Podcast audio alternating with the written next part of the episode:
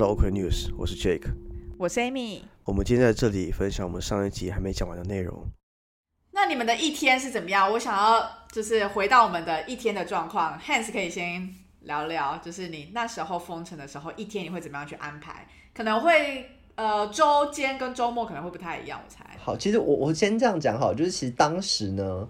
呃，因为我们封城的时候呢，我必须说是一个很新鲜的体验啦。然后，因为以前你很少会在家工作嘛，因为你就是大部分的时间你都在公司。然后虽然说可能对大部分的欧洲公司可能都会给你，比如说一天在办公室，呃，一天在家工作，然后剩下的日子你都要在办公室。但是那时候突然之间就变成全程在家办公。然后这件事情其实一开始我必须说实话，我其实是。非常开心的，因为因为你平常在公司里面，你就没有办法，比如说，就是比如说，你可能想要呃发懒一下，躺在沙发上面伸个懒腰，或者是你可能想要就是就是可能比如说休息一下，打开电视看个十五分钟的 YouTube 之类的，你就是做不到，但一变成这样之后就开始可以了。所以其实我 我当时觉得省去那个交通时间真的非常的重要。对，巴黎那么多那么那么多人，一定塞车什么的。对，而且大家也会因为这样子减少不必要开会的，就是大家会尽量变成说只开一些必须要的会，然后开会都会透过网络。所以其实有些会你可能到最后你不用发言的话，你开声音你就或者是开影片，你就所有东西都关起来，你只看得到声音和影片，你也可以坐在马桶上跟人家开会也没有关系，就变得很方便。对，就是。我还我那时候其实一开始是很开心的，但这件事情后来有慢慢演变成很痛苦，因为就是这种事情做久真的很烦。但是嗯，一开始的时候真的是还蛮好玩的。然后，呃，其实我觉得我们一天开始都会是早上起来，因为你就不用出门嘛。所以你就不会换衣服了。你可以直接开始开电脑，可以上线开。没有啊，没有人要开电脑啊，谁要开电脑？一开始 我在欧洲好吗？我不是台湾人。我才不要开直接早起来 开。啊，你不用开电脑吗？你不用开什么 Teams 之类的吗？没有啊，至少挂上线吧。没有，我早上起来的时候可能会是，比如说八点半或者是九点起床吗？啊？不用开电脑还会起来吗？还是就睡到中午？没有啊，就是打会会有，我会我没有，我会调闹钟，我会先起来做早餐，所以我会先起来就是洗脸刷牙，然后就开始做早餐，然后就会泡一杯美美的咖啡，然后可能会就是那，而且我记得刚开始的时候，因为。就是觉得体验很新鲜，还会因此就觉得说，那我就是之前我去超市买的时候，我还特别买，比如说 avocado 啊，然后特别买了蛋呐，然后在家里面想说，既然大家都要封城，要做一个很有 qualitative 的、很品质的封城，所以我就我就在家里面自己做那种就是那种瓜卡莫里啊，然后然后做炒蛋，很有仪式感哎，对。然后就弄漂漂亮亮的吐司，然后把它摆好，然后先拍一张美照上传 i n 然后再吃。我一开始都是这样子的，因为其实我的工作。比较是所谓的责任制嘛，所以其实我什么时候做都没有关系，我不一定要那个时候做，我也没有一定要早上一定要上线，或者早上老板也会敲我，除非我会要开，不然我其实不上线也没有关系。所以其实我就是呃做完早餐吃完以后，我就会开始上线，开始处理工作。那工作就是很正常，还是一般的工作。可是好处就是你在工作过程中，就是原本你可能比如说要喝咖啡，你都必须要爬到。就是公司的咖啡厅或什么之类的，但现在你咖啡你就去那边按几个按钮，然后。你知道弄一下咖啡就出来了，然后你就在那边喝咖啡。那你喝咖啡就想说啊，既然我省了这么多时间，不用走到咖啡厅，就打开 YouTube 来看一下好了。所以你就会打开 YouTube 来，好像蛮合理的。十分钟的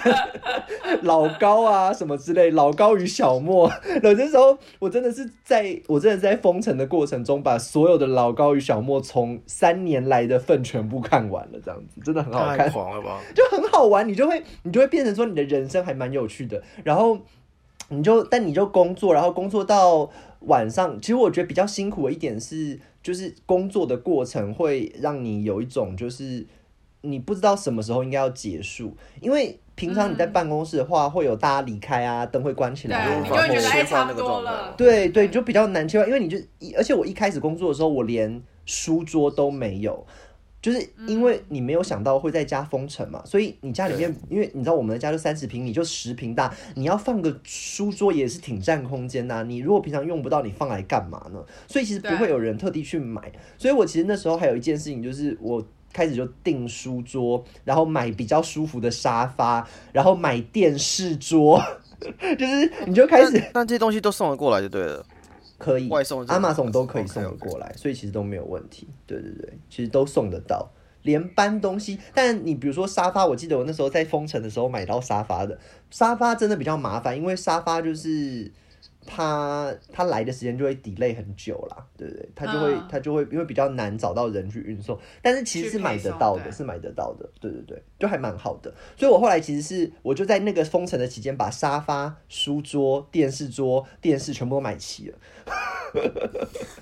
因为你原本都不需要啊，你原本都觉得说啊，我不会在家里面待都在家那么久，里工作跟生活了。嗯，然后就变成这样。然后我觉得晚上就比较呃麻烦，就是晚上你常常会因为觉得都在家，然后你都工作，你还可以继续做，你就常常会做到比较晚，然后可能到嗯六七点、七八点，然后你才会想到啊，其实我应该要吃饭了，然后嗯才会去做饭什么，或者是去去网络上面订东西什么之类的。然后我觉得会变得非常晚睡，因为就是你会那时候就是因为你吃完饭，就是你要先花一点时间做饭，然后吃完，然后吃完以后，你会想要先休息一下，然后再开始收拾什么之类。对结果那时候都弄完以后，就已经可能十一点多之类的，对然后就会对对觉得哦，然然后你就会想说，那我要做一些比如说呃有意义的事情啊，你就会想要比如说看看书啊，或者是看看影集啊，因为你一天下来你都没有出门，其实很郁闷嘛。就是蛮无聊的，一开始可能第一个礼拜觉得还蛮好玩，第二个礼拜开始就会觉得真的很无聊，因为你你就要找一些事情做，不然的话你就一个人你会久了就超，我记得超过第二个礼拜、第三个礼拜的时候，你真的一个人在那边，你真的会很尴尬，就是真的不知道做什么，然后你就是会开始打电话跟亲朋好友视讯，然后一聊就是一个小时这样子，对，就是变成是这样子，对不对？我记得那时候大致上的一天是这样，这是刚开始的时候，到后来又变得不太一样。好，后来的一天是怎么样？后来的一天哦，因为我们后来变得比较好为什么笑成，这样子？就是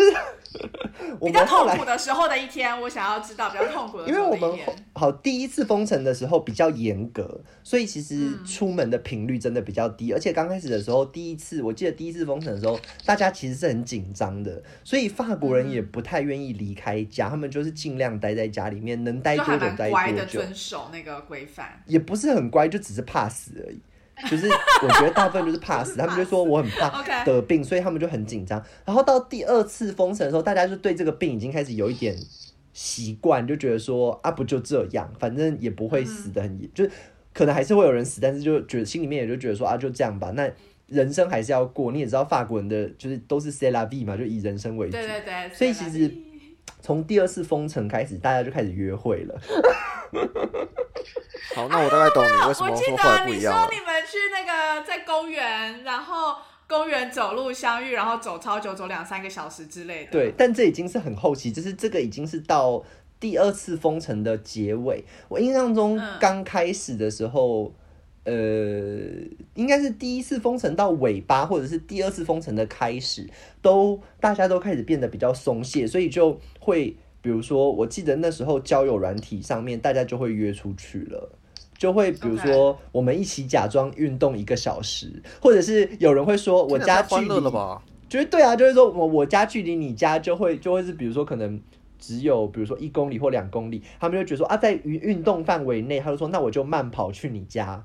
然后啊，如果你是约会，在这种情况下有人到你家，因为你你知道这种时候就是可能你已经很很久没有人的连接了，所以通常这个时候就会产生人的连接。天哪，太欢乐了吧！就会有很多所谓的风尘炮。上海真的太惨，这种事情上海不太会发生。我知道你们没有办法，但就我记得那时候真的是要么会就是会有约会，要么就是会会去到别人家或者人家来你家这样子。但是我觉得这都是属于比较大胆的人啦，有一些人是不敢，而且就会出现很多很白痴的对话，就会说那。那就是就是会有会有一些法国人，就是比如说，就是你在比如说他假设你们是要约炮好了，他就会在约炮的时候说，那你可以戴着口罩上床吗？然后你就会有一种就是这到底是什么鬼？然后要不然就是说我们都不要接还可以吻就是之类的考虑。到口罩，我觉得也是蛮厉害、蛮难得的啦，也是我只能算谨他们防疫很慎，确实。算谨慎，算谨慎。就真的很好笑，我就想说，这些法国人就是真的觉得这是有用的，他们就觉得说我我可以跟你就是上床打炮，但是不可以就是口罩不可以摘下来。这叫双标吗？好了，Anyway，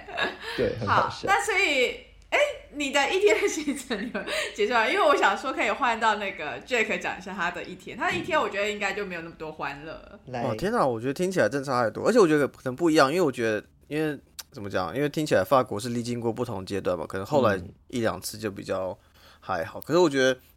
因为上海的真的非常严，而且大家我觉得普遍，呃，上海就中国人嘛是比较更怕死的，然后怕死之外也很怕违反规定，也怕被被政府处罚或者被抓去干嘛，因为你不知道你违反规定会被怎么样嘛。然后，其实普遍来说，第一天哇，我还是要早上起来上班，而且这时候我觉得刚好遇到个很很很比较痛苦一点的地方是说，因为我刚好开始一份新工作，所以我等于是我第一天 on board 就是在封城，哦天，我就直接从那边开始，然后我的网络、我的所有的设备都不是一个可以让我好好上班的一个状态，所以其实一开始是非常 struggle 的。然后所以说我的上班白天上班时间是很 struggle 的，然后我要学新东西，然后可能很多的呃大量的资讯涌进来。然后呢，同时我还要在一边想着，我十一点半左右要想说，诶，我要等一下煮什么东西来吃，还是我要吃哪一款泡面？然后处理完之后，可能就是吃完之后还要把它收拾完，比如洗碗啊，或者把我煮完的食物储存好。然后晚上的话，就是也是一样，我就是大概呃快下班之后会可以开始思考说，诶到底我要吃什么东西。但我觉得比较不一样是说，我要去算，我每天都去算，说我到底食物剩多少。比如说我还有几碗泡面，我还有几瓶水，因为在上海的话，普遍很多人都是不喝那种自来水的嘛，所以你必须要去买那种矿泉水或者那种蒸馏水来喝。所以我要去算说我的水现在还有几瓶几公升，我还可以喝几天。天啊，真的是 survival 哎、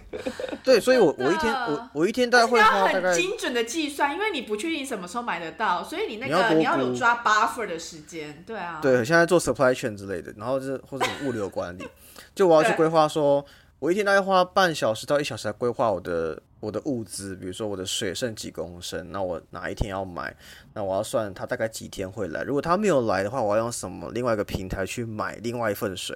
所以可能有时候万一订错，就一次来了可能两箱的水这样子，然后我的菜，比如说啊，我菜大概剩两包，那我要再买个几包，但是我要算说几天会到，它没到，我要怎么办去做这件事情，就很很烦很烦。而且就是，呃，除了这个之外，我会花半小时到一小时嘛，另外我会花半小时来看，呃，各地方传出的灾情，就是各地方今天又发生什么荒谬的事情，比如说谁家被封起来啊，哪里失火啊，还是民众跟什么啊防疫人打架、啊，还是什么被揍，还是什么科技被杀死之类的。然后因为社区还会出那种每天的战报。就是嗯那个战报就说，哦，我们今天做了几几次的 PCR，然后几个人是确诊，几个人是呃什么送去方舱什么之类的，你就会观察说，哦，到底我社区的现况怎么样？然后心中会开始推估说，嗯，这样算我是第几天就可以出去？因为呢，他们那时候有个 policy 是说，如果你的社区连续啊几天呢，十四天还是七天，应该十四天吧，我也忘记了。离开上海之后，有些记忆在慢慢的流失。反正连续大概七到十四天，如果都没有人确诊的话，你们的社区就可以解封。可是所以你每解封也天都有点小期待，是就你会想要就是希望越来越靠近那个解封的，对，你会有个期待。但问题是，但问题是，那个解封其实没有什么意义，因为我朋友的确在最近他的社区解封了，对，但是走出门的时候，外面是没东西的，因为你你你的城市还是封城嘛，所以你的店家是没开的，啊你是一个空旷空荡荡，然后就是满地都是垃圾。不是，那然后都他解封是说他可以出门吗？还是说他只能够在他社区里面走动而已？他可以出呃社区，他可以走出社区。那因为上海其实分三个 level 的管控嘛，一个是最严的，然后第二个是中等，第三个是第三个是比较轻松的。那理论上可以解封都是比较轻松的地方。然后它所谓解封指数，你可以出社区，然后好像是可以出去几小时，好像四小时还六小时，你就要回来，而且你不能够开车、骑脚踏车，用任何的交通工具，所以你只能用步行的方式。嗯，所以其实没什么意义，就你只能走出社区，然后社区外什么店都没有开，就你也不知道出去干嘛，你只是顶多出去散散心，就这样而已。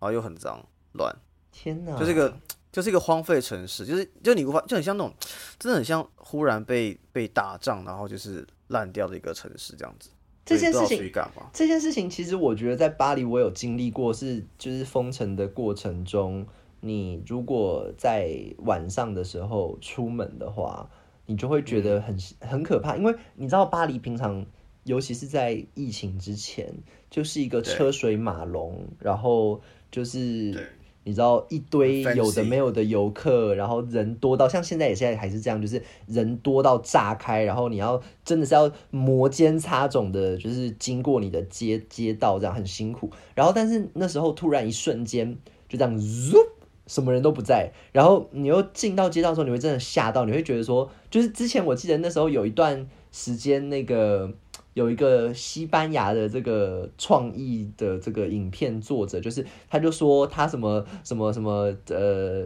不知道是什么穿越时空，然后到了一个没有人类的世界，然后但是整个世界的场景都跟就是现我们的世界是一样，只是就没有人。然后他们就用手机到处拍，在西班牙，然后用手机到处拍，说你看，连警察局里都没有人，那种就是感觉真的就很像那样，就是你会觉得说，怎么一切都静默到一个很可怕，对蒸发的感觉很可怕。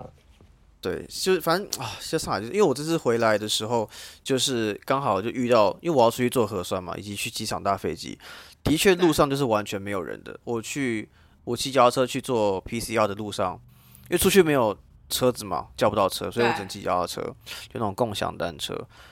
来回一小时只看到三个路人而已。哇！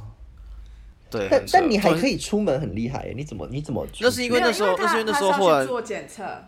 对，因为那时候他忽然开放一个规定，是说你如果是要离开上海，然后在这个呃 policy 就封城期间不会再回到上海的话，你可以走，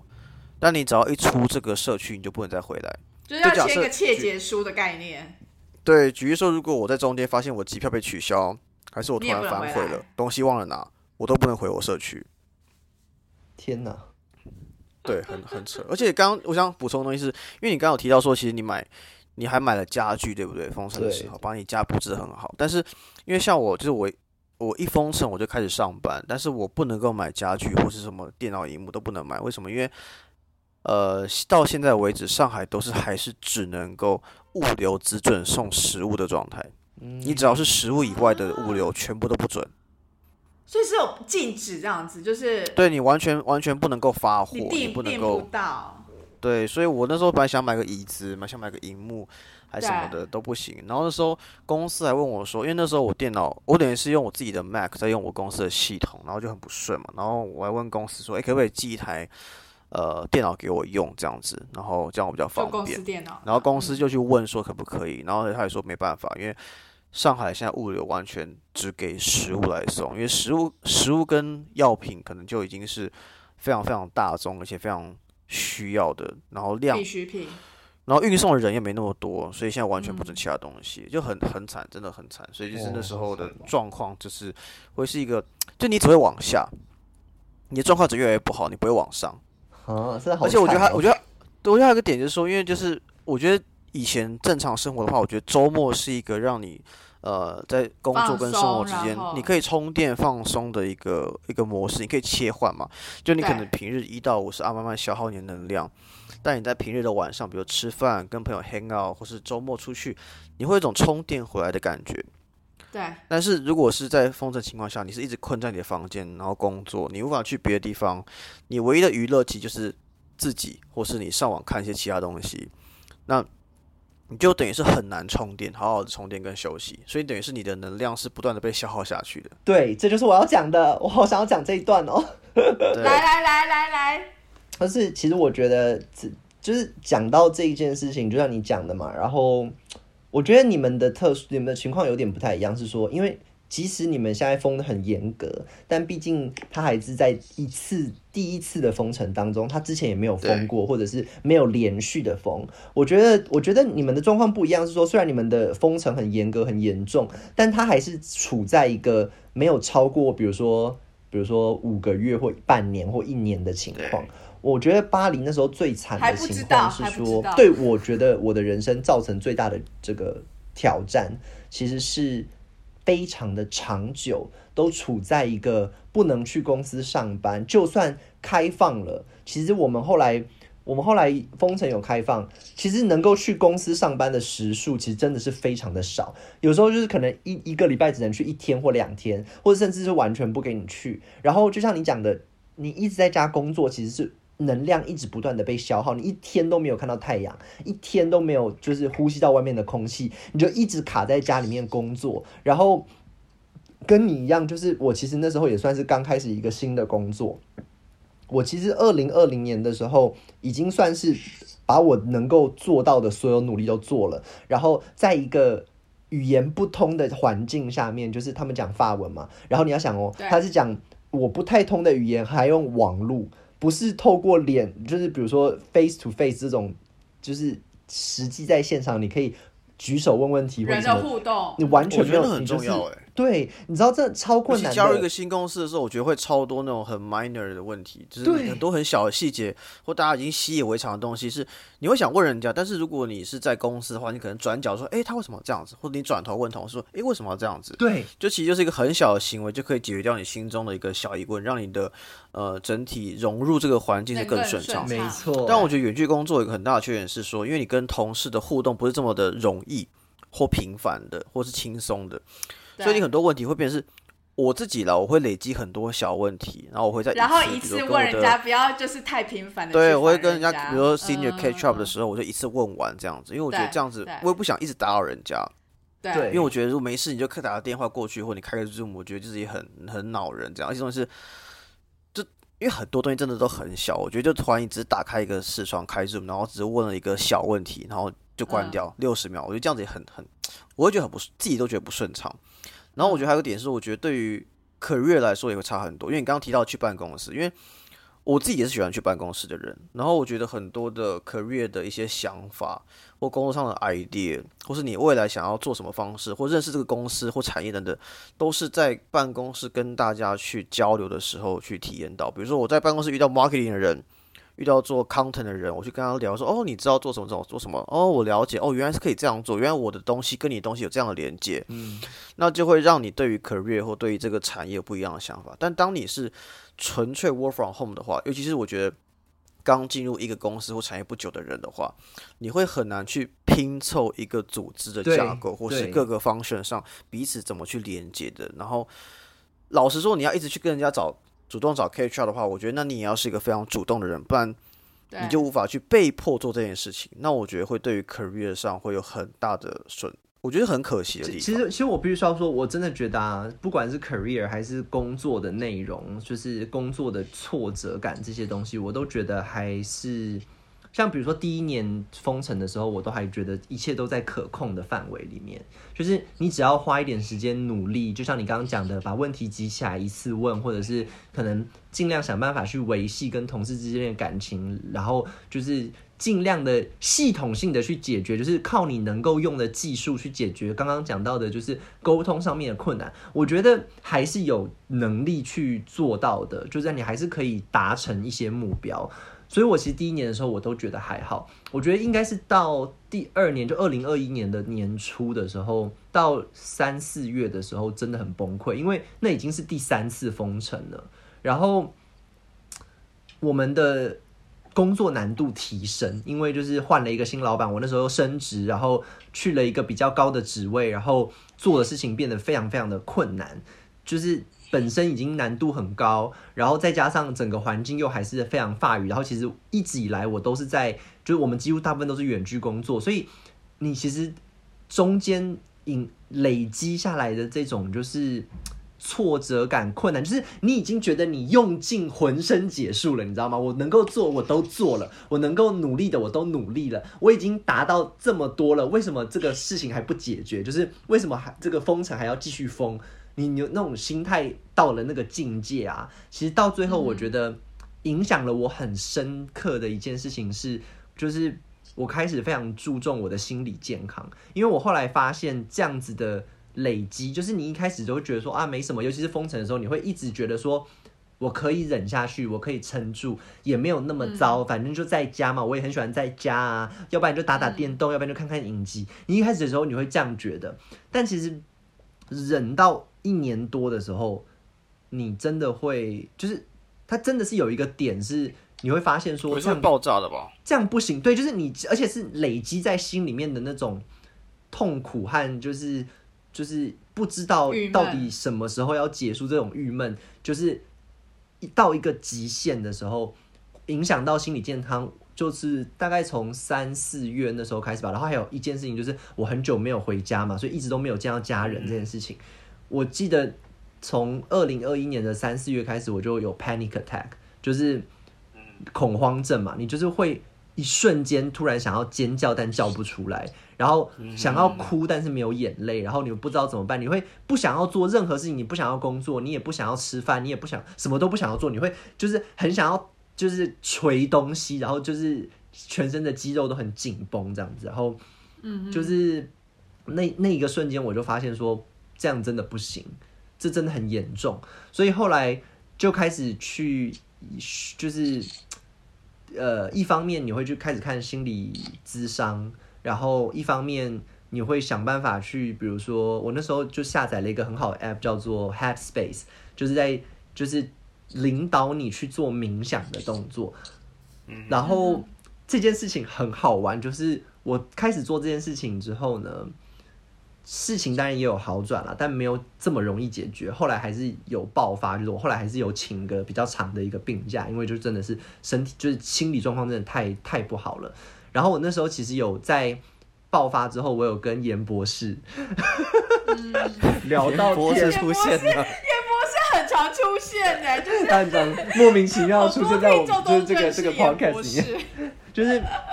严博士就就我就跟他聊这件事情，就是聊聊说我在经历的嘛，然后呃聊说我开始做冥想，然后他就他就以一个有点过来人的身份，我不知道他可能之前就有接触冥想嘛，他就说哦，Hans，我跟你讲啊，冥想开始了之后啊。很多就是他的确很有用，很有帮助。可是你一旦开始接触这种心理健康的东西啊，你人生中过去的各各种的，就是这种 trauma，就是这种创心灵创伤，就会开始慢慢的浮上来。然后你就开始要去面对你的人生经历到的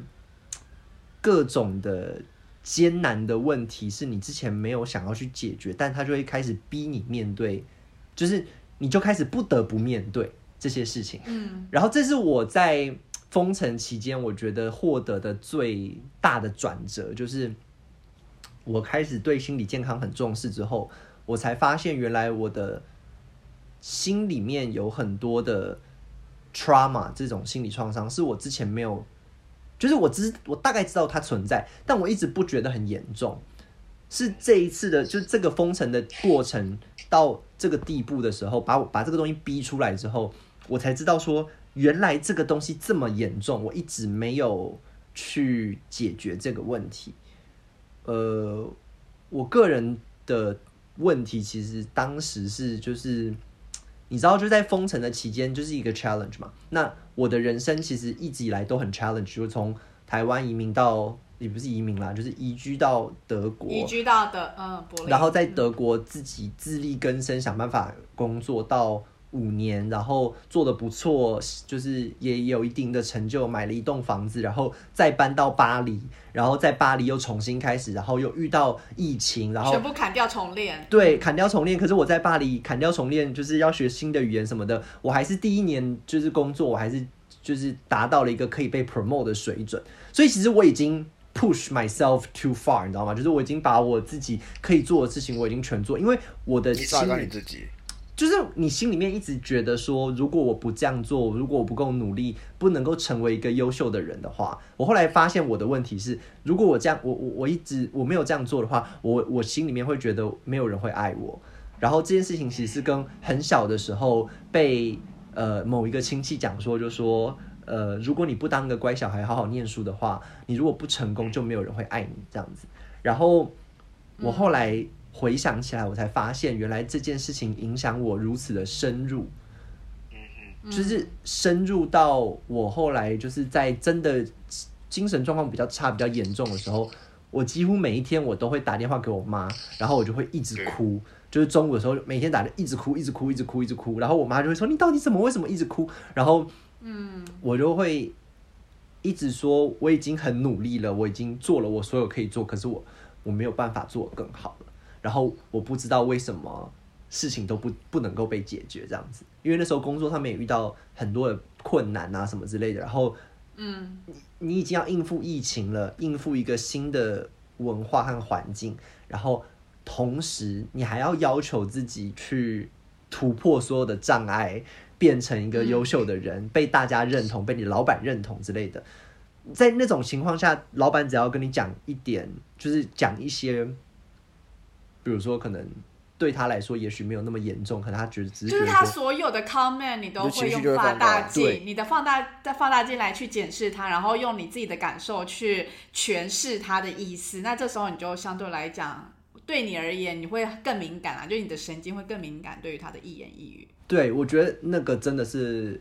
很严重，因为其实还有一件事情是，你要想说，其实你的老板也可能没有经验用视讯跟你沟通，对，这么多次。对，所以其实你你你的过程当中，你一定会失去掉一些原本沟通，就是假设我面对面沟通，他可能就会知道说你其实状况是不 OK，他不会讲的话，但因为透过视讯，他没有办法发现，他就会讲出一些他可能觉得呃必须要告诉你的重话或什么之类，那结果就造成就是压倒骆驼的最后一根稻草，你就是真的精神就要崩溃了这样子，嗯。我觉得，而且这件事情很很可怕的是，它的影响非常的长远，就是一直其实到最近，我都觉得我有开始不断的在浮现我原来发，就是我原来没有没有觉得很严重，但是就是因为就是生活周遭的一些呃事情，比如说我最近看了一个 Netflix 的这个影集叫做《Heartstopper》，然后它带给我了。很多，因为他其实故事是在讲说一个，呃，他其实在讲一个 LGBT 的故事，然后内容是在一个英国的中学，然后是一个男子中学里面，就像因为我有念过男校嘛，所以我就只完全可以，就是你知道投射自己进去这样子。然后，他的故事是讲说一个一个一个男同志他已经公开是同志了，你知道在 Gen Z 这种时代，他们是可以做到这种事情，但是他爱上了一个。就是橄榄球队的队长，然后这个橄榄球队队长应该可能原本不知道自己是同性恋这样子，然后他们的过程就是其实就是那种很暧昧，然后很很就是呃怎么讲呢？就是很可爱啦，可是就是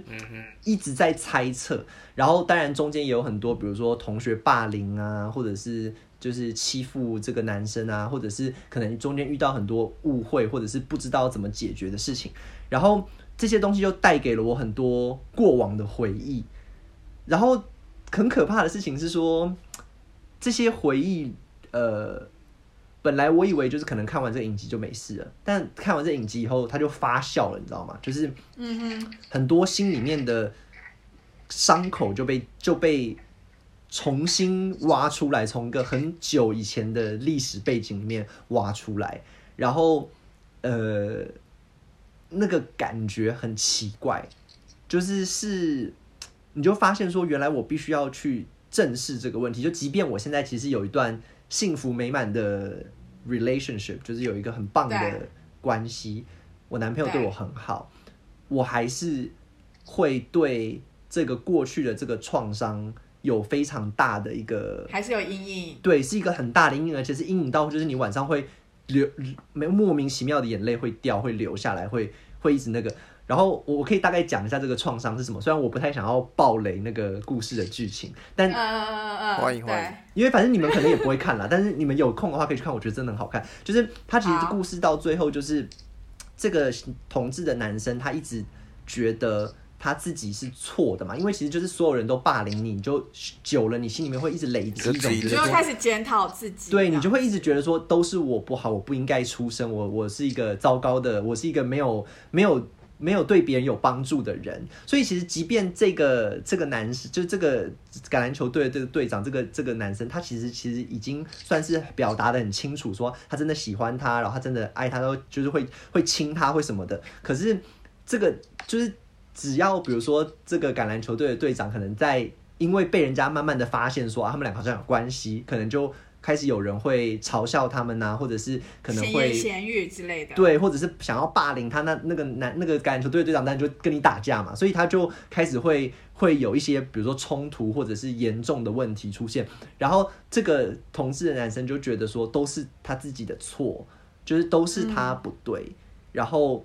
他就去跟那个橄榄球队的人讲说：“我们保持一点距离好啦，呃，也许我不存在会比较好啊，你的人生会过得比较好。”这种情形，嗯但其实到最后的时候，就是影集的最后的时候，这个哦，各位观众，如果你想要看这部影集，千万不要听这一段，就是这先逼掉，是不是？对，就逼，不是你也不用不用，你也不用逼掉，但是你就是就是提醒他们，如果就是你可能在写的时候 提醒他说，如果你想要看 Hard Stopper 的话，对你如果想看 Hard Stopper 的话，你有一段要跳掉哦，就是几分几秒到几分几秒不要听，不然你可能会你可能会觉得你你会想要杀我这样。就是他最后的时候，那个男生就是在橄榄橄榄球的比赛的过程，他就把球丢一边，然后他就抓着这个统治男生的手，然后冲到教室的边缘。然后因为那时候他一直觉得这个小男生已经想要跟他分手的主要原因就是怕他会毁了他的人生，所以他就跟这个统治小男生讲说，他就说我知道你觉得就是如果我的人生没有你会过得更好，然后他就说，但是你真的错了，就是自从遇见你以后，我的人生变得比以前好非常非常的多。然后你真的是一个非常好人，我真的非常非常的喜欢你。然后如果你不相信，我就会一直把这件事情讲给你听。但是如果你还是想要分手的话呢，你还就是我还是尊重你的决定。但是我真的不想，他就一直讲一直讲讲。然后我那时候看的时候，感人呢。对，就是我真的就傻住了，因为我那时候印象很深刻，是我小时候我有类似的情形，就是在国中的时候喜欢过一个男生，然后他也是比较应该是异男，他后来结婚了嘛，所以他应该是异男。然后但是我们两个就很暧昧，就可能常会比如说手碰着手啊，然后。可能就是招会的时候，他会说：“我扣不了我的扣子，你可以帮我扣，就是袖扣啊、领扣啊。”然后可能就是会无意间的碰到，然后就是很暧昧、很暧昧的，就是嗯你你小时候的过程。所以我那时候就非常非常喜欢他嘛，我喜欢他很久，大概三四年这样子。然后我一直都不敢讲出来。然后我那时候其实他曾经也有过就很主动示好，比如说可能我我记得我们那时候国中要毕业的时候，他还来抱我，就说我一定会跟你考上同一所学校，你等我之类的这种话。可是我都、啊，这个很暧昧诶，对，就是很夸张，就是对。然后我没有跟任何一个男生说过这种话，你你看是不是就就还蛮还蛮惊讶的有没有人对你说过这样的话？但但就是啊也没有。但就是这个过程，其实我一直都不断的告诉自己说，你不要去毁了别人的人生。对，嗯如果你如因为因为在在我的那个时候，我觉得当同志非常痛苦，这是事实嘛。那时候当同志真的非常痛苦，不像现在，你可能就是有很多团体可以帮助你，或者是有资讯啊，有什么。所以其实我那时候一直都就是觉得说，I'm a I'm a destructive being 这样子，就是你你如果就是告诉他，就算这个男生最后真的喜欢你，他的人生也会因此而毁掉。所以其实我那时候就一直这样跟我讲，然后我就说，我而且我就心里面就讲说，总有一天我一定会为了这件事情，就是没有说出口这件事情后悔，但是没有关系，至少我保护了这个人的安全，或者是他的幸福。然后，可是我看了这部影集以后，我就发现我错了，就是我的确很后悔，但我不是后悔我没有告诉他这件事情，我很后悔的原因是因为我很后悔我当时觉得自己完全没有能力去给喜欢的人幸福，完全不觉得就是假设他真的喜欢我的话，我跟他在一起以后，他会有多开心？所以其实这个影集的这个这段话，就是深深的打到我，就是让我觉得说，原来我一直都搞错了，我一直以为我是在保护对方的幸福，可是其实我并主要，其实我这样想的原因，只是因为长久以来这种社会的压抑，给我的感觉就是我是没有能力去给任何人幸福的，嗯，这样子。对，然后这件事情其实是个很大的心理创伤。然后我才发现说，原来我过去二十年中交往过的对象有很多很 abusive 的 relationship，就是可能对方对我很很糟或很坏，但我都忍受下来，或者是坚持在那边。就其实，在影集里面也有一个类似这样的角色啦。然后我就发现说，原来我之所以可以忍受这么多的不公平的对待，或者是一些奇奇怪怪的感情的问题。很多的原因，大部分是因为我之前的这种，就是你这种自卑心理，就觉得说，我如果不忍受的话，也不会有更好的结果。就是你就会决定去接受这一些不平等的对待，因为你觉得你就只值得这样子而已。嗯哼哼。然后这件事情其实是一个很，我我真的是这深沉吧？对，就是真的很深沉。然后这几天就是。有非常大的一个心理冲击，这样子，我就是常常就是会莫名的晚上就是眼泪就会掉，就你就会想到一些过去的场景，就会觉得说，原来我其实是因为这样才去接受这件事。我觉得封城有一个很大很可怕的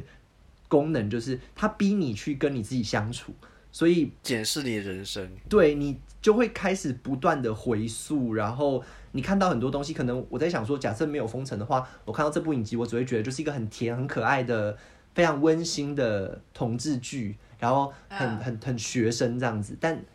我现在看就会发现说，原来中间有这么多的 message，有这么多的讯息。当然我很高兴啊，就是现在小朋友，假设他们十三四岁，他们可以看到这个，他们就会知道说，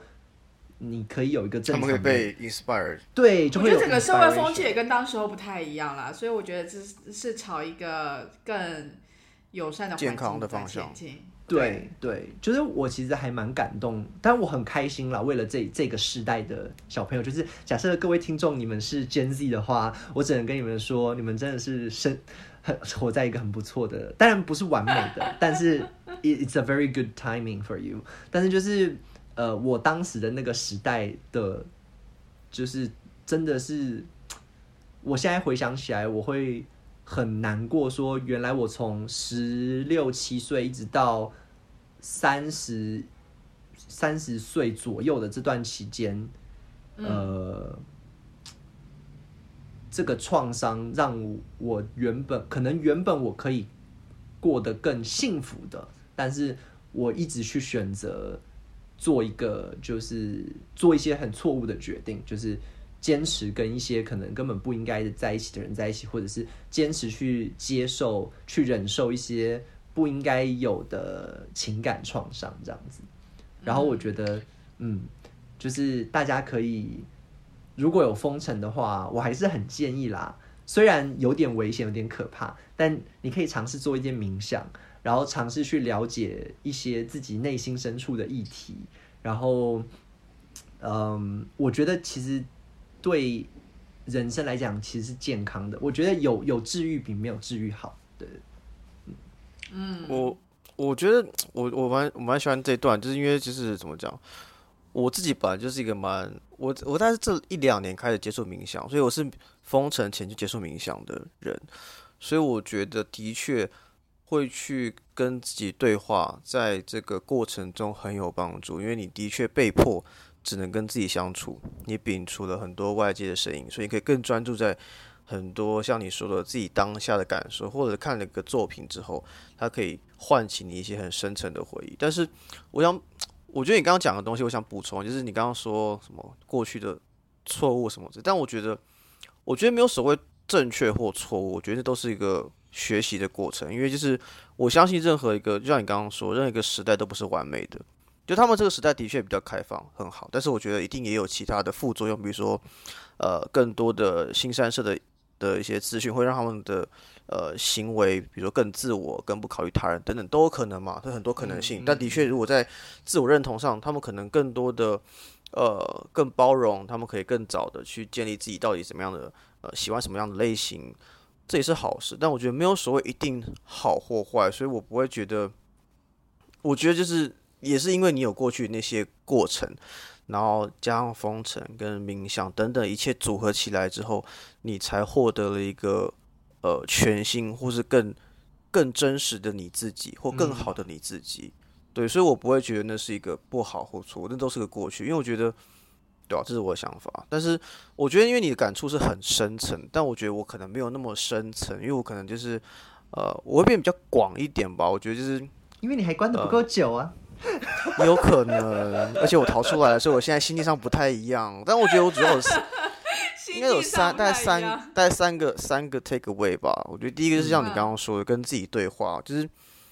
呃，冥想这件事情很有帮助。然后你可以去检视很多过去你可能在意跟不在意，或是造成今天你为什么会有时候会有呃这样性格跟这样的一个状况的原因。然后。看一下啊，我刚刚偷偷写下来，还要看小抄，你还马上写一个笔记之类的。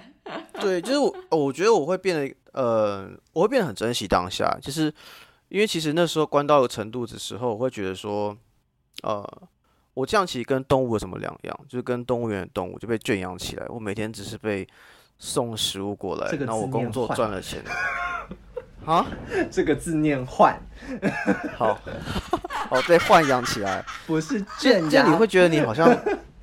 人生没有什么太大的意义，然后你去呃想很久以后的事情，你又不一定碰触得到。然后你比如说你工作有收入，但你的钱又不一定用得到，那你到底活着要干嘛？就你真的会去很认真的去思考，说到底你在有限的生命里面想要做什么样的事情？对。这是事实，我觉得是的。因为因为老实说嘛，的确的确真的是有人在这个封城中死亡的。嗯，那如果我因为这个很瞎的事情死亡的话，那有没有什么事情是我想去做还没做的？嗯，我我觉得这个封城的过程，听说啦，就是不管在美国还是在欧洲，都造成了一股失业潮嘛，就是很也不是失业啦，就是很多人离职，对，因为大家开始就。会去思考，其实我也曾经在这段过程中曾经思考过，说我真的有在做我喜欢做的事情吗？我真的想要把人生花在这么长的时间花在做一件一个工作上面吗？如果如果这个工作不是我喜欢的工作，那我为什么要花这么多的时间，然后就是用这么多的力气去做一件其实我没有很想要做的事情？我后来其实觉得，嗯，这的确是一个很大的启发，就是。嗯，封城的过程会让你，因为他把很多杂音都屏蔽掉了。你没有跟同事去办公室喝咖啡，没有跟就是比如说呃一起吃饭啊，一起打屁啊，然后就是可能下班了以后也没有就是去跟人家花天酒地玩的这种过程。你几乎所有时间都被锁在一个房间里面。我觉得你会没有办法避免的，必须要去思考到呃。你到底在做什么？然后你做的东西到底有没有意义？这件事情，我个人觉得，其实很多人都说封城就，当然封城有封城的不好啦，就是封城真的很不好，但他的确在某种层面上强迫你去面对一些原本你可能真的不会遇到、不会想要面对的事情。对对对，嗯，还蛮有趣的。对，所以我其实我其实很多时候晚上真的是，对吧？因为可能你没有出去玩。你没有去运动，然后你就每天在家里工作，所以你的体能的消耗没那么多，所以有时候并不是睡得那么好，所以你就会开始思考说，我是有什么事情是想做还没做的，我是会后悔什么事情？我如果假设我明天我就要，我可能就不小心就因为这个事情我就离开了，有没有什么事情后悔的？所以我开始会变得更去呃检视我出来之后，比如说我真的想完成什么事情，或更重视我的感受。然后也会更珍惜身边的人，比如说亲朋好友我家人之类的。而且我觉得，我其实就会变得蛮感谢家长的吧，就父母这边，因为以前可能跟父母的互动，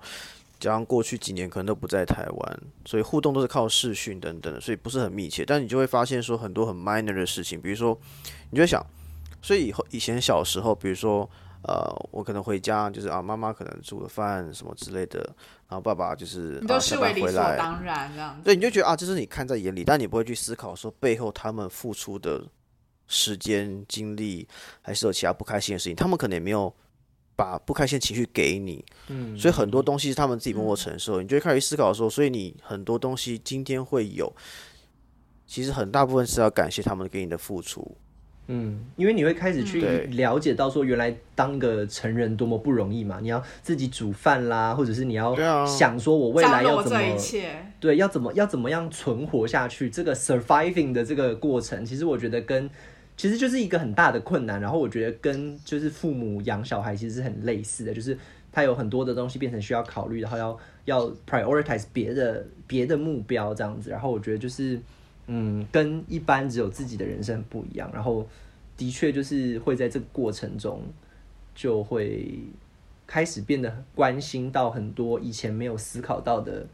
方向。我也是，就是常常会幻想我回台湾的那一刻，我终于要回台湾的时候很开心，但是就是要回台湾欢迎欢迎欢迎！落地的那一刻，我觉得我已经在机场崩溃大哭。我我跟你讲，我跟你讲，落地那一刻不一定崩溃，但是你在刷护照通关那一刻，你可能会入境的时你，你可能会你可能会热泪盈眶，因为他会默默的说一句，如果你是人的话，会跟你说欢迎归国；如果是机器的话，还会说欢迎归国，就不一样。但是我是刷机器过来之后，但是因为我回台湾的时候是，我其实是从我从上海起飞嘛，但因为过程很多关卡，所以其实我一直是很紧绷的。你就很担心因为中间有遇回不去因为我不知道可不可以成功回来嘛。嗯中间有看到有人是卡在机场，甚至到海关被退回来的，然后我也怕飞机被取消，所以我一直是很紧绷的。我一直是我的航班是飞到香港转上海，我其实是到香港的机场落地之后，我才比较没那么紧绷。嗯嗯，然后到那那因为你我香港落地之后，我还要在那边睡一晚，因为那是一个很很怪的航班，在香港睡一然后晚，才会再再从香港对，隔天中午出发回台湾，然后所以其实我没有睡得很好，然后隔天飞台湾的时候，我也是迷迷蒙蒙，就慢慢的就跟着上飞机这样，所以我其实没有什么感觉，因为刚好我是跟我朋友以前工作同事一起回来的，然后他就一下飞机说，哎、j a c k 你没有很兴奋吗？就是回到台湾，然后那时候那时候我刚睡醒，因为搭飞机我很容易睡着，所以我其实没有什么感觉，但我真的是到直到我闻到那个空气的味道，就是。我不知道大家会有感觉，就是你其实去不同国家的或不同城市是有个味道的，嗯，嗯，对，我我不会说，我不会说台湾的味道很香，但那就是个很熟悉的味道熟悉啦，熟悉，嗯，对对对，然后虽然那个机场不是最漂亮，但是是你最熟悉的机场。然后你在过海关那一刻，一刷完，他直接说欢迎归国，然后就你就会觉得有种被敲醒的感觉，就说哦，你真的回来这样。真的好怀，我好喜，我好期待哦！我就觉得我看到我妈的时候，我一定会崩溃。我已经快要死，我我如果是今年正好是暑假回去，我就几乎三年没有见到我妈了。哦哇哦，对对对，就是对，我我我必须说，我觉得在台湾，假设听众各位是在台湾的话，你可能就无法想象那个感觉，你可能没有办法理解说这种跟家人长久不见面。你要想我，因为我毕竟我的关系跟家人是很好，就是我是真的非常非常的，就是以前真的是跟家人天天腻在一起的那一种。然后我自从出国之后，也其实回来的次数也很多，我就一年都会回来两次，至少会有一次，然后都会回来年两蛮久。次蛮多的耶。对，我以前很常回家。我以前在疫情之前，我其实一年会回台湾至少一到两次，一定会回到一到两次。然后而且每次回去的时间都会有一个月，或者是差不哦，多。那很多哎、对，很长，两个蛮两个礼拜或一个月，对对对嗯，就是一定会比较长。然后我我其实很很，就是我觉得这一次就是这个疫情导致说三年没有回家这件事情，那个精神的压力其实非常大的，就是嗯，嗯，我真的很痛苦，其实就是就是我常常会想到，就是你只要接触到一点点跟台湾的事物，我不知道我讲过这件事情吗？就是说我有一次就是去巴黎的那个卖台湾台菜的地方，然后我就吃了卤肉饭，我就是一口卤肉，眼泪就是对啪啪啪啪对掉这样子。我就觉得就是这件事情的确就是在你的心理深处造成了一个很大的创伤，就是你你会很想很想要回家，然后很担心，就是家人就是你知道太久没有看到，然后家人呃老啦或者是什么之类的，你就开始会想这种很害怕的事情，你就开始被逼着面对那种说，你确定你要真的不回来吗？你要一辈子在国外吗？还是怎样的？就是呃，原本你就是真的是年轻的时候出去，你真的不会想这么多。然后对，到现在，就是尤其是因为这个疫情这三这两年多来的因为再重新审视了一次。我会完完全全的，就是重新的去看各种角度，然后重新的去思考到底什么是你要的？对，到底在到底什么是好的、不好的、对的或错的？其实到最后没有这些东西，只是你想要做什么而已。那嗯，对啊，这个很可怕，就是这是一个嗯 true moment 吧 of your life。但我觉得是对于自己人生来讲，我觉得是好事，是有点像是重新让自己去思考你在选择的顺位，因为其实真的没有什么所谓的对错，主要就是你觉得你这样的顺位的安排是不是你想要的，然后在毕竟人就这一生嘛，这样值得吗？如果不值得的话，什么事情是可以做改变的？我觉得是。哎，我突然想个东，西，哎，嗯，就是你，Amy，你记不记得，就是我们之前就是有分享个东西叫 Ikigai，对，有，但我这段时间没有做，我觉得就这个经过 lockdown 之后，或是比如说 Hans，你很久没有回台湾，你可以试着做一次 Ikigai，你可以再去重新去 review 自己想要什么东西的话，我觉得可能会很有趣？因为我觉因为我猜我现在做可能东西是跟以前不会跟你之前的不太一样，我猜是。对，可是什么是 ET 啊它有点像是一个就是一个我再传链一个接给你。？OK，它像是个 template，就是教你去怎么样去审视你的人生，什么是你想要的，什么是你觉得重要的，什么是你去做可能是比较比较可以赚钱，或是可能这个市场或世界需要的东西，然后最后 mapping 出来这四大象限 mapping 出来之后，可能就是你有点像是你的人生的 mission 的感觉，但这一定不是不不一定是对的，只是说这是个帮助你去思考这件事的一个方式，然后你可以再回扣到说，是不是你想要用这样的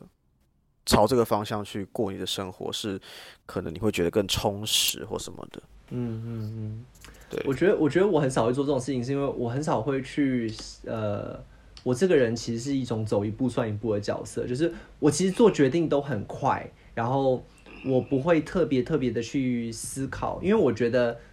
思思考的太长远，没有办法。就是你现在没有办法看到未来看到的东西，所以我我很少会去思考很长远的。因为有时候计划赶不上变化。对我，我是一个比较喜欢，我现在想要做什么我就去做，然后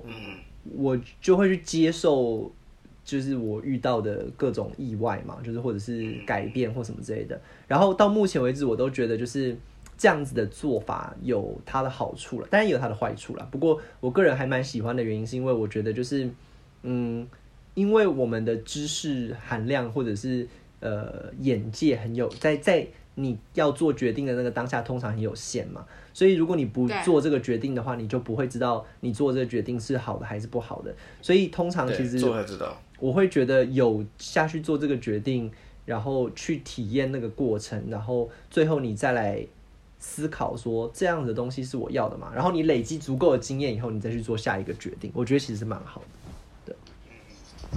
但但我觉得每个人都不一样，有自己的想法很好。对，开心最重要，就喜欢自己做决定，跟喜欢自己的状态，这最重要的。所以我个人觉得这整个过程，就是假设我们总结一下的话，我觉得呢，封城呢，嗯，它的确带来了很多很可怕的东西。我不知道，我觉得台湾台湾也有封过城吧，封了一次嘛，不是吗？就是但没有到非常的严格，对不对？嗯我印象好像就是有，但是没有到很夸张这样子，就是没有到很惨，然后也没有很长。然后我觉得，嗯，这整个东西就是这整个议题啊，这整整个封城这件事情，就是有很多很多不同的层面嘛。那我觉得希望啦，我看目前的看法是应该不会有了啦，不会再来一次了。应该应该没有没有没有国家会再重新封，除了中国可能。可能会因为政策的因素，所以再次封城。但我觉得台湾目前看起来，啊 有人在在乎这件事情吗？过分。但就是看看台湾，我觉得目前我的看法应该是台湾不会再封，或我者是顶觉得大方多做一些向都是，想要跟病毒共存啦。但很难讲，因为我觉得就是你知道个案多，人民闹得大的话，我觉得还是有可能会再封。可是我觉得就算再封，应该也不会封很惨啦，所以呃，大家又不用太紧张。但我个人觉得，不管有没有封城这件事情，去接触一下身心灵的健康，然后去了解一下呃自己人生的过去和未来的这种想连接吗？对，就是这种连接，就是你可以好，就是不是说用想的可以想出来，但是尽量去体验一些心灵成，也不是说心灵成长，应该是这种精神健康的东西，会让你的哎，你刚刚提的嗯是那个，你是用一个 app 对不对？因为我在想说，搞不好我们可以把就是你推荐的那个 app 或什么之类，就是或者说你推荐的书籍啊什么之类，我觉得都是可以就是放在贴文里或链接什么之类的。哦，好啊，你说就是可以放啊。就是这个 app 叫做 Headspace，它其实在它是一个英国的 app，然后很有趣的，就是 storytelling，应该说它的创始人他的人生很有趣，是一个英国人，然后他在喜马拉雅山当僧人当了十年，哦哇哦，然后他回来英国以后。他决定要把他在喜马拉雅山当僧僧人僧侣的这个这个这个这个这个学到的这个这些就是冥想啊佛佛学的这个概念，就是把宗教的部分去掉，然后只提供就是关于就是这个冥想的这个。还有心灵健康的这个部分，然后把它做成了一个很很酷的 app，叫做 Headspace。然后 Headspace 这个这个 app 它的内容呢非常的多元，就是它有很多种不同的冥想课程，它也有瑜伽的这个教学，然后它也有就是比如说呼吸的教学，教你怎么用呼吸法让你的就是呃心情心情状态比较冷静，而且它是走一个非常，我觉得我必须说这个 marketing 还有呃 design 做的真的非常好，就是它的 design 做的非常非常的漂亮，非常非常的 modern，然后你不会觉得自己在做一些很奇怪的事情，它就真的是让你就是非常舒服的去参与这个心灵健康的过程。它它的 app 其实是免费的，然后你如果但你如果要就是真的要去比较多的课程，你要看到比较多的 content 的话，那你还是必须要付费，可是很便宜，一年好像五十几欧吧，我记得。对对对，就是我听着好想用哦。我觉得你可以试试看，非常非常好用。你可以先载来看看，然后试试看几个，它有试用的课程嘛？你可以试试看几个课程，然后它都只有十分钟，就是领导你做一个冥想，然后它每每它就叫你一天做一次就好了，然后你隔天再做一次，所以每一天都只有十分钟，然后。嗯你可以，它里面有很多影片，就是告诉你说人的大脑长什么样子，然后为什么我们会做梦，然后这些东西跟你的人生有什么关系，都是有科学根据，它就有就是 science based 的去研究，甚至 net、嗯。Netflix 上面都有它的影集，就是 Netflix 上面有在解释呃冥想的影集，都是 Headspace 去做的，所以还蛮好的。对，对，可以去看，我觉得做的非常什么什么叫什么冥想正念什么之类的，就是哦正念冥想指南吧，那个对对，正念冥想指南，我觉得真的很好看，真的可以去看一下，因为它每一个影集后面都有一个冥想的课程作为结尾，就是送给你这样子，所以我觉得还蛮蛮值得一看的。然后另外我刚刚提到的那个呃影电的不是电影影集 Netflix 的影集叫 Heartstopper，台湾叫做恋爱休克。然后对修课就是修就是学分的那个休课啊，修修学分的那个休课。然后就是他的故事很有趣，就是我刚刚讲的嘛，就是一个同志的题材，然后在校园，而且是现在的校园里面，就是把所有 LGBT 你可以想到的成员大概都放进去，就是有 lesbian，有 gay，有 transgender，然后有有 bi bisexual，然后都在学校里面，所以就是，OK，那个故事很，就是我觉得很丰富他们说用英文讲叫很 wholesome，就是，OK，很很疗愈吧。就是你看完以后，你会觉得很疗愈，因为你会觉得就是你很高兴，你会很高兴这个世界变成这样。简单来说是是这个概念，就是他们是有很多包容啊，然后他们而且他们就是设计的很有趣，是他故意把呃 bully 这件事情，就是霸凌这件事情，还有就是攻击这些东西去软化，因为他知道说，你知道很多同志的影片或者 LGBT 题材的影片都是要么吸毒，要么被霸凌头破血流，要不然就是什么一堆性啊，很夸张啊，就那种很很 sex abuse 啊 whatever。他这个影集他就是故意做成就是我要让十一岁的小朋友也可以看。OK，就是非常的具有教育意义的一个统治影片，又很好看，然后音乐非常好听，去听他的音乐真的非常非常非常好听，我觉得那个音乐真的太厉害了。对，就是真的可以去看，就是它叫 Heartstopper，很很真的真的很不错。它其实是原本是一个漫画，在英国的漫画，然后他把它改编变成那个影集，然后我觉得真的很不错啊，就是。如果大家有空去看一下，然后如果你想要看，千万不要听我之前说的，因为你就是被暴雷暴到死。我们会把那个秒数标出来，所以不用担心。对，那你再请大家把那个链接，诶跳过。我们再把那个链接放到我们这一集的那个 post 上面，大家可以去参考。那我就是，我觉得最后 ending 的时候也是跟大家说，就是如果真的呃有幸经过有幸不用经过封城的话，那我觉得你很幸运。但我们也很鼓励你去多看一些呃跟心灵有关或检视人生的东西，那对你人生真的都很有帮助。虽然可能过程不会那么的舒服，但是通常这些事情都会给你带来意想不到的一些呃好处或结果或发展。那如果你真的很不幸的需要遇到封城，或是你是上海的朋友，那还在封城的话，那我们也希望就是我们跟你们的分享能够帮助你们更好的去面对这个过程，因为这个过程的确很痛苦，但是每个过程有痛苦的一面的话，一定会有一面是可以让你得到一些你平常收获不到的一些呃东西的。那这个东西都是你之后出来之后可能再也没有机会体验的，所以也希望你们能够好好的度过这段时间，然后嗯有一些呃醒思自己人生，然后得到一些呃不同领悟的一个机会，然后重点是保持健康跟开心，跟重视自己的 mental health。对呀，好啦，那就下次再对见啦，各位，好，拜拜，拜拜。